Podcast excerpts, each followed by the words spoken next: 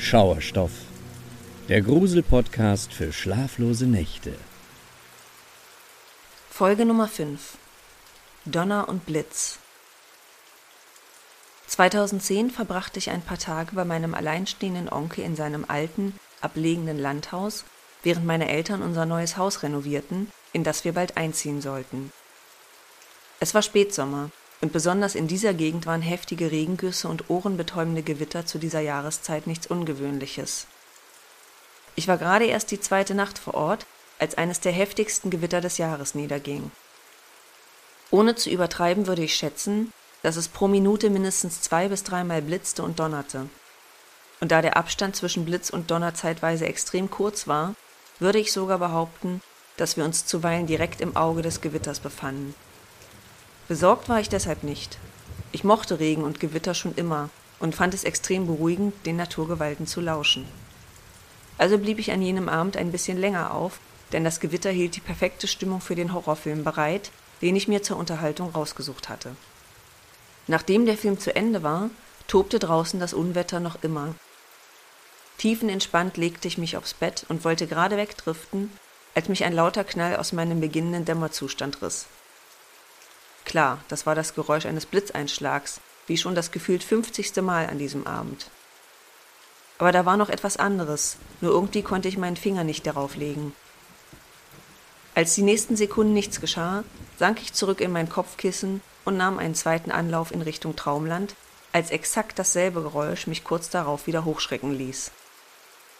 Dieses Mal konnte ich sogar etwas konkreter wahrnehmen, was es war. Zum einen war da der Blitzeinschlag, ja, doch zum anderen war da eine Art metallisches Klonk, das fast ein bisschen zeitversetzt klang. Und irgendwie hatte ich den Eindruck, dass es nur wenige Meter vor meinem Fenster ertönte. Ich überlegte kurz, meinen Onkel zu wecken, entschied mich jedoch letztendlich dagegen. Ich hatte schließlich keine Ahnung, was dieses Geräusch zu bedeuten hatte. Obendrein hatten mein Onkel und ich nicht unbedingt das beste Verhältnis, und er wurde schnell ungehalten, wenn man ihm seine Zeit stahl oder ihn ohne guten Grund weckte. Doch als das merkwürdige Geräusch auch bei dem dritten Blitzeinschlag ohne jeden Zweifel zu hören war, beschloss ich, zumindest selbst nachzusehen. Langsam stand ich auf und tappte im Dunkeln zum Fenster des Gästezimmers. Der strömende Regen glich einem einzigen Rinnsal auf dem Fensterglas und machte die Sicht viel zu milchig und verschwommen, um irgendetwas zu erkennen. Selbst als der Blitz ein viertes Mal das Grundstück meines Onkels für einen kurzen Moment in gleißendes Licht tauchte und abermals das metallende Geräusch erklang, konnte ich immer noch nichts erkennen. Inzwischen war ich fast sicher, dass die Quelle des Geräuschs sich in unmittelbarer Nähe befinden musste. Ich wusste, dass mein Onkel über meinen nächsten Schritt alles andere als glücklich wäre, aber mir blieb wohl keine andere Wahl, wenn ich dem Rätsel endlich auf den Grund gehen wollte. Auch wenn es reinregnen würde, ich musste das Fenster öffnen und nachsehen. Ich drehte also den Griff und sofort drückte der Wind von außen gegen die Scheiben und öffnete das Fenster nach innen. Der heftige Platzregen trommelte direkt auf mein Gesicht, weshalb ich kurz ein paar Schritte zurücktaumelte. Dann kämpfte ich mich jedoch wieder nach vorn und lehnte mich über die Fensterbank, um besser sehen zu können. Und als hätte es jemand geplant, krachte in diesem Moment ein neuer Blitz nieder, erhellte ein weiteres Mal das Grundstück und ich konnte einen Wimpernschlag lang sehen, was die Ursache für das Geräusch war. Nur wenige Meter von meinem Fenster entfernt befand sich die Luke zum Keller des Hauses. Dort kniete eine dunkle Gestalt und hielt ein Brecheisen in der Hand. Offenbar versuchte sie, das Vorhängeschloss zu zertrümmern und nutzte dafür die Geräuschkulisse des Unwetters. Panisch zog ich meinen Oberkörper zurück ins Zimmer und schloss das Fenster so leise ich nur konnte. Ich war regelrecht in einem Schockzustand und betete einfach, dass die unheimliche Gestalt mich nicht gesehen hatte. In einer Art Kurzschlussreaktion warf ich mich zurück aufs Bett, drehte mich mit dem Gesicht zur Wand und stellte mich schlafend. Wenige Sekunden später schlug ein weiterer Blitz ein, doch dieses Mal ohne das metallende Geräusch. Als mir die mögliche Bedeutung dessen klar wurde, konnte ich spüren, wie mein Herzschlag in meinen Ohren zu dröhnen begann. Ich blieb einige Minuten regungslos liegen und als nach zahlreichen weiteren Blitzeinschlägen immer noch nichts zu hören war, beschloss ich, endlich loszugehen und meinem Onkel Bescheid zu sagen. Ich rollte mich auf die andere Seite und wollte gerade aufstehen, als meine Augen eine schreckliche Entdeckung machten. Ohne jeden Zweifel stand nun auf der anderen Seite des verregneten Fensters die schwarze Gestalt und sah mich direkt an. Ich ließ einen gellenden Schrei los und rannte so schnell ich konnte zum Schlafzimmer meines Onkels. Zum Glück nahm er meine Schilderungen ernst. Barfuß, wütend und mit seinem Jagdgewehr bewaffnet, ging er nach draußen in den strömenden Regen, um nach dem Eindringling zu suchen. Eine Weile umkreiste er das Haus und brüllte immer wieder gegen das Unwetter an, doch die schwarze Gestalt schien endgültig verschwunden. Am nächsten Morgen hatte das Gewitter sich verzogen und die ersten Sonnenstrahlen trockneten die riesigen Schlammpfützen in der Einfahrt. Als mein Onkel und ich das Vorhängeschloss der Kellertür genauer untersuchten, mussten wir feststellen, dass es bereits stark beschädigt war. Wahrscheinlich hätten noch drei bis vier Schläge mit der Brechstange gereicht, um es zu öffnen. Doch dazu kam es zum Glück nicht, und mein Onkel schien zum ersten Mal in der Geschichte unserer ziemlich unterkühlten Beziehung regelrecht stolz auf mich zu sein. So dankbar ich für seine Anerkennung war, so froh war ich jedoch auch, als ich einige Tage später mit meinen Eltern in das frisch renovierte Haus einziehen konnte. Mein Onkel hatte seitdem wohl keine weiteren Vorkommnisse mehr auf seinem Grundstück, und es scheint, dass es ihm gut geht. Nicht, dass ich oft mit ihm sprechen würde. Trotzdem bin ich froh, dass ich in der Nacht länger aufgeblieben war und den Eindringling bemerkt hatte. Höchstwahrscheinlich habe ich so einen Einbruch verhindert. Und wenn ich daran zurückdenke, wie die unheimliche Gestalt vor meinem Fenster stand und mich anstarrte, würde ich auch nicht ausschließen, dass sie in jener Nacht vielleicht Schlimmeres im Sinn hatte.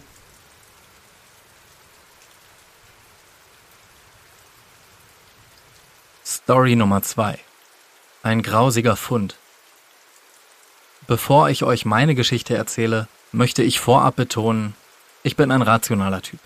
Ich ziehe stets die Fakten der Fiktion vor, und wenn es um Kreativität und Fantasie geht, sind meine Fähigkeiten doch eher bescheiden. Ich will dies nur vorweg gesagt haben, damit ihr meine Geschichte besser einordnen könnt. Denn auch wenn sie unglaublich und furchterregend klingt, ist sie doch genau so passiert. Vor ein paar Jahren beschloss ich mit ein paar Freunden wildcampen zu gehen. Wir hatten keine Lust auf spießige und überfüllte Campingplätze, also zogen wir einfach selbst los in die Natur, natürlich wissend, dass wir uns besser nicht erwischen lassen.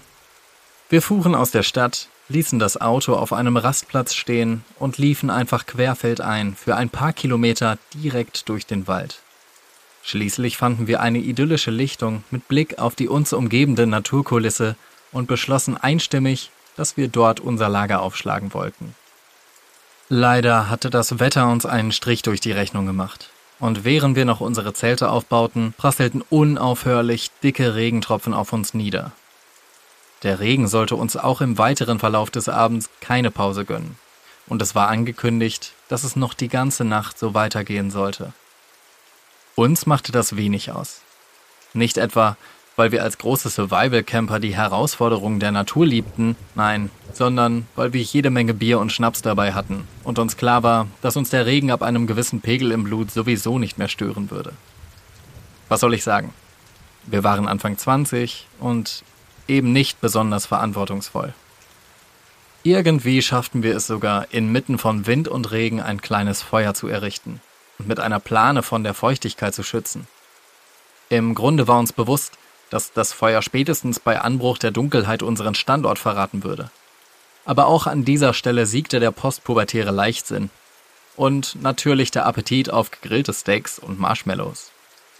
Derweil wurde das Wetter immer schlimmer. Aus dem anfänglichen Dauerregen formte sich allmählich ein handfestes Gewitter, dessen Blitze immer wieder krachend in die umliegende Landschaft einschlugen. Spätestens jetzt dämmerte uns in unserem alkoholisierten Zustand, dass Wildcampen unter diesen Bedingungen wohl doch nicht die beste Idee war. Allerdings hatten wir jetzt auch keine Wahl mehr. Selbst wenn wir wortwörtlich unsere Zelte abgebrochen hätten, wäre der Weg zurück zum Auto durch den schlammigen Waldboden und die von Blitzen erschütterte Landschaft ziemlich gefährlich geworden. Also beschlossen wir, vor Ort auszuharren und uns erst am nächsten Morgen auf den Weg zu machen, sobald der Himmel wieder einigermaßen klar wäre. Mittlerweile waren Regen und Donner so ohrenbetäubend, dass wir uns über das Feuer hinweg regelrecht anbrüllen mussten, um einander zu verstehen. Und zugegeben, der steigende Alkoholpegel machte die Sache nicht besser. Gegen ein Uhr siegte bei uns allen die Müdigkeit und wir zogen uns in unsere Zelte zurück. Während drei meiner Freunde in einem großen Familienzelt schliefen, teilte ich mir mit einem weiteren Kumpel ein kleines Zweimannzelt. Leider waren wir beim Aufbau wenig vorausschauend gewesen und hatten es direkt in der Nähe eines flachen Hangs platziert. Entsprechend wusste ich sofort, was los war, als ich etwa zwei Stunden später unsanft aus dem Schlaf gerissen wurde. Die enormen Wassermassen hatten den Boden komplett aufgeweicht, sodass unser kleines, dilettantisch befestigtes Zelt keinen Halt mehr fand und nun ungebremst den Hang hinunterschlitterte. Als es schließlich ruckartig zum Stehen kam, erwachte auch mein Kumpel endlich aus seinem Rausch und sah sich verdattert um. Zum Glück war keiner von uns verletzt worden. Fluchend öffneten wir unser Zelt und mussten beim Heraustreten feststellen, dass wir sofort knietief im Matsch einsanken. Mühsam kämpften wir uns wieder den Hang hinauf und weckten die drei anderen. Zu fünft und mit Taschenlampen ausgerüstet gingen wir zurück zu dem halb eingesunkenen Zelt, um wenigstens die wichtigste Ausrüstung und unsere Wertsachen zu retten, bevor sie unwiederbringlich vom Schlamm verschluckt würden. Während wir angestrengt den aufgeweichten Boden beleuchteten und betasteten, fühlte ich plötzlich mit meiner rechten Hand einen harten, glatten Gegenstand, der in der Erde steckte. In der Erwartung, dass es wahrscheinlich eine Zeltstange wäre, zog ich ihn heraus. Doch in meiner Hand hielt ich etwas völlig anderes. Und als meine Freunde ihre Taschenlampen darauf richteten, konnte ich beinahe an ihren schockierten Gesichtern ablesen, was es war. Ein langer, schmutziger Knochen. Im Gegensatz zu meinen Freunden war ich im ersten Moment eigentlich nur angeekelt von meinem Fund und warf den Knochen einfach hinter mich. Ich nahm an, dass er wahrscheinlich zu einem längst verrotteten Tierkadaver gehörte, den der Starkregen über Nacht an die Oberfläche gespült hatte. Zusammen mit meinen Freunden durchwühlte ich weiter den Schlamm nach unseren Habseligkeiten, doch schon bald brachen wir die Suche erneut ab. Jeder von uns hatte mindestens zwei bis drei Knochen im Schlamm gefunden, und die unterschwellige Frage in unseren Köpfen wurde immer drängender. Waren das wirklich Knochen von einem Tierkadaver? Oder handelte es sich etwa um menschliche Überreste? Keiner von uns besaß die anatomischen Kenntnisse, um menschliche und tierische Knochen einwandfrei auseinanderhalten zu können. Um uns zu beruhigen, verständigten wir uns dennoch auf die letztere Möglichkeit. Auch wenn wir es zunehmend befremdlich fanden, wie viele Knochen dort im Schlamm vergraben zu sein schienen. Konnte es tatsächlich sein, dass so viele Tiere an ein und demselben Ort verendet waren? Und wenn das der Fall war, Warum fanden wir dann beispielsweise keine Hufe oder sogar ein Geweih? Ich selbst hatte irgendwann keine Lust mehr, völlig durchnässt und verdreckt diesem Rätsel auf den Grund gehen zu müssen.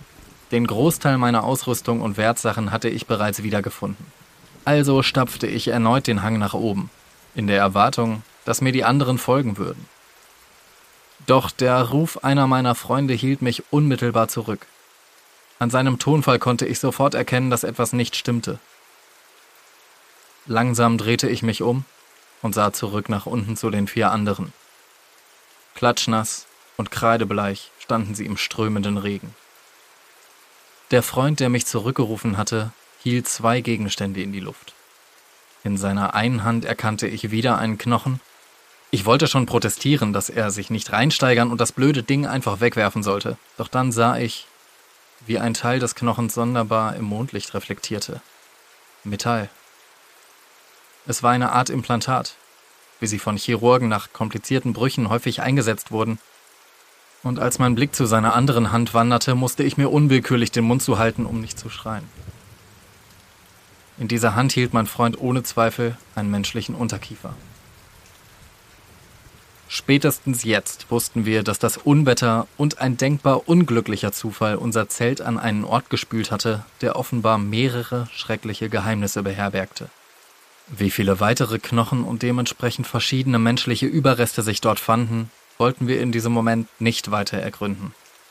Stattdessen war uns allen klar, dass wir hier auf etwas gestoßen waren, das wir besser nicht gefunden hätten. Beinahe wortlos verständigten wir uns darauf, schnell unsere Sachen zusammenzupacken und trotz der schlechten Witterung den Rückweg anzutreten.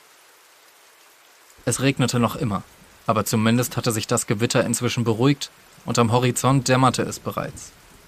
Schweigend liefen wir zum Auto und fuhren zurück in die Stadt, wo wir das nächstgelegene Polizeipräsidium ansteuerten. Die Beamten reagierten erwartungsgemäß skeptisch auf unsere Geschichte.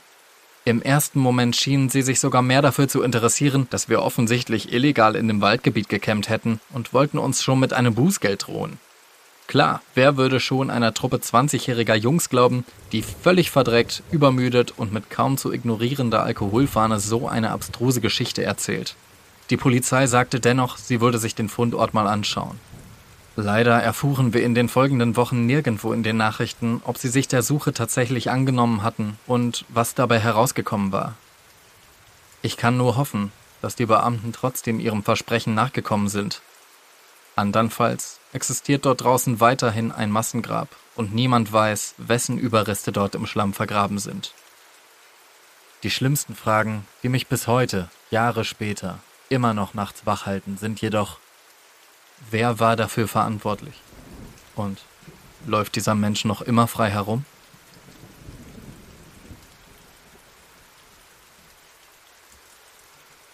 Story Nummer 3 Schreckliche Gewissheit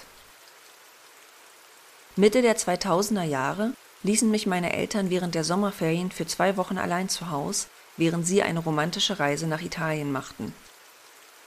Ich hatte gerade das Abitur hinter mich gebracht und da ich noch keinen Studienplatz gefunden hatte, wohnte ich erstmal weiterhin bei meinen Eltern. Die ersten Tage konnte ich noch an unserem Pool relaxen und mir die Sonne auf den Bauch scheinen lassen. Doch nach etwa einer Woche schlug das Wetter plötzlich um und es regnete mehrere Tage beinahe ohne Pause. Entsprechend musste ich den Großteil meiner Freizeit dann doch leider drinnen verbringen. Unser Haus war ursprünglich in den 1920er Jahren errichtet worden und trotz aufwendiger Sanierungsmaßnahmen entsprechend betagt. Besonders die alten Holzfußböden knarrten bei jedem Schritt und Tritt. Ein Phänomen, das inzwischen charakteristisch zu unserem Heim gehörte und das es folglich unmöglich machte, sich geräuschlos in dem Haus zu bewegen. Als Kind hatte mir das Knarren immer Angst gemacht, doch mittlerweile waren mir die Geräusche wohl vertraut. Es war einer jener stürmischen und verregneten Abende im Spätsommer, an dem ich mich mit Snacks und Schokolade im Wohnzimmer auf der Couch eingedeckt hatte während ich durch das laufende Programm seppte. Mittlerweile blitzte und donnerte es, was ich allerdings nur nebenbei wahrnahm, denn von meinem Platz auf dem Sofa aus hatte ich die Welt da draußen überhaupt nicht im Blick.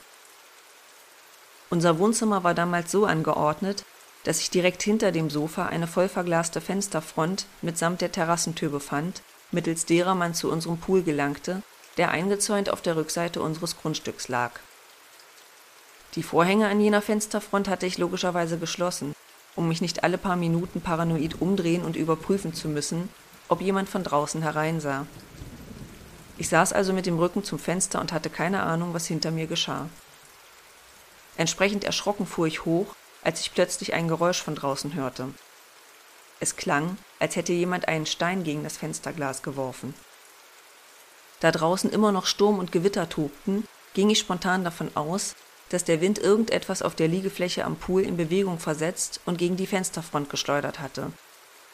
Ich stand also auf, um nachzusehen, doch als ich vor die geschlossenen Vorhänge trat, zögerte ich unwillkürlich. Irgendwie sagte mir mein Bauchgefühl, dass dort draußen etwas Bedrohliches lauerte.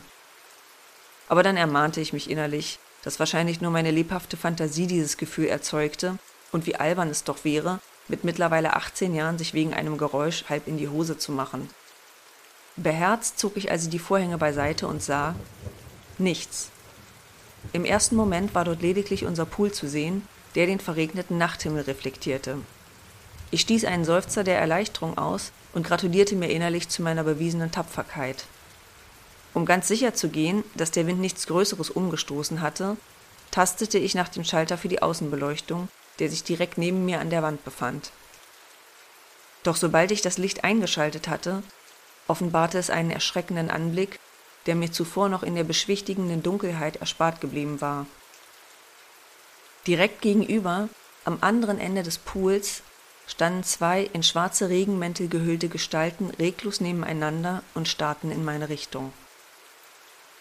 Ich war sofort wie paralysiert und konnte nichts anderes tun, als ungläubig zurückzustarren. Und während mein Hirn noch versuchte, das bedrohliche Szenario einzuordnen, zwang mich die Realität gleichzeitig, irgendwie zu reagieren. denn nun hatte sich eine der beiden Gestalten aus ihrer statuhaften Pose gelöst und ging extrem schnell auf die verglaste Terrassenfront zu. Ich wollte schreien, doch meinen Mund verließ nur ein heiseres Krächzen, das sofort eingeschüchtert erstarb, sobald sich die Gestalt groß und bedrohlich auf der anderen Seite der Glasscheibe aufgebaut hatte. Hilflos musste ich mit ansehen, wie sie einen der Natursteine von unserem Terrassenbeet aufhob und in Richtung der Außenbeleuchtung schleuderte. Ich hörte, wie das Glas der Glühbirne zerbrach, und im nächsten Moment war draußen wieder alles pechschwarz. Spätestens jetzt wurde klar, wie ernst und lebensbedrohlich die Situation für mich war. Das war kein fieser Prank von irgendwelchen Mitschülern aus meinem Jahrgang, die mir einfach einen Schrecken einjagen wollten. Diese beiden Figuren hatten Übles vor. Verzweifelt irrte ich durchs Haus und suchte nach irgendetwas, um mich zu verteidigen. In der Abstellkammer in unserem Korridor fand ich zumindest die alte Golfausrüstung meines Vaters und griff nach dem Neuner Eisen. Dann nahm ich unser schnurloses Telefon und eilte nach oben in die zweite Etage, um mich im Gästezimmer zu verbarrikadieren, von wo aus ich den besten Blick auf unseren Pool hatte. Zitternd wählte ich den Notruf der Polizei und erklärte dem Beamten am anderen Ende, was passiert war. Wegen dem strömenden Regen konnte ich allerdings nicht erkennen, ob die beiden Eindringlinge sich immer noch in der Nähe des Pools aufhielten. Der Beamte versicherte mir, dass zwei Streifenwagen unterwegs seien und empfahl mir, mich weiterhin in dem Gästezimmer versteckt zu halten. Ehrlich gesagt kann ich mich nicht mehr erinnern, ob ich danach auflegte oder ob mir vor lauter Schock das Telefon aus der Hand gefallen war. Denn plötzlich hörte ich ein Geräusch, das das Blut in meinen Adern zu Eis erstarren ließ. Ich hörte, wie im Haus der Holzfußboden knarrte. Und da das Geräusch mir nach all den Jahren so vertraut geworden war, brachte es mir nun auch schreckliche Gewissheit. Jemand ging langsam die knarrenden Stufen hinauf. Vorsichtig ging ich rückwärts von der Tür weg und umklammerte den Golfschläger so fest, dass meine Knöchel kreideweiß wurden. Ich hörte, wie die Schritte vor der Tür zum Stehen kamen und musste kurz darauf mit ansehen, wie jemand langsam die Klinke herunterdrückte. Als die Tür nicht nachgab, wurde aus dem zaghaften Versuch ein ungeduldiges Rütteln, und schließlich schien sich jemand immer wieder mit seinem vollen Körpergewicht gegen die Tür zu werfen. Doch die gewaltvollen Versuche, sich Zutritt zu verschaffen, blieben zum Glück vergebens. Wie bereits erwähnt, war unser Haus sehr alt und sämtliche Türen daher aus massiver Eiche, die einiges aushalten konnten. Nachdem die Person einige Minuten gegen die Tür gehämmert und getreten hatte, hörte ich, wie ein weiteres paar Schritte die Stufen hinaufkamen. Kurz darauf zischte eine Frauenstimme Wir müssen gehen, die Bullen sind da. Ich konnte hören, wie die Schritte der beiden Gestalten hastig die Stufen hinuntereilten und offenbar durch die Terrassentür zurück zum Pool und anschließend über den Grundstückszaun flüchten wollten. Doch dazu kam es nicht mehr. Im nächsten Moment hörte ich, wie draußen jemand etwas Unverständliches über das Gewitter hinweg rief. Die Polizei war endlich da. Vom Fenster des Gästezimmers aus konnte ich beobachten, wie zwei Beamte ihre Waffen auf die beiden Gestalten gerichtet hatten, die nun mit erhobenen Händen neben unserem Pool standen. Kurz darauf klingelte es und ein Polizist rief von draußen, dass die Lage unter Kontrolle sei. Schnell ging ich zur Haustür, öffnete und erklärte dem Beamten, was geschehen war. Mir fiel eine massive Last von den Schultern, als ich erfuhr, dass sie die beiden Eindringlinge gerade in Handschellen abführten. Während ich draußen in der Einfahrt warten sollte, gingen zwei weitere Polizisten durchs Haus und prüften, dass sich nicht noch jemand dort versteckt hielt. Ich konnte währenddessen beobachten, wie die beiden Gestalten auf die Rückbank eines Dienstwagens verfrachtet wurden. Nie hatte ich mich so erleichtert gefühlt. Später sollte ich erfahren, dass es sich um ein drogenabhängiges Pärchen handelte, das schon zahlreiche Einbrüche begangen hatte und obendrein in einen Mordfall verwickelt zu sein schien.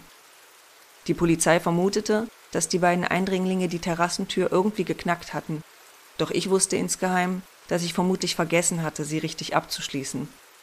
Vor lauter Schuldgefühlen erzählte ich meinen Eltern von dem Einbruch erst, als sie wieder zurück waren. Ich wollte schließlich nicht auch noch ihren Urlaub ruinieren. Bis heute achte ich peinlichst genau darauf, dass ich immer alle Türen und Fenster geschlossen halte, sobald es dunkel wird. Besonders, wenn es so heftig regnet und stürmt, wie damals in dieser verhängnisvollen Nacht.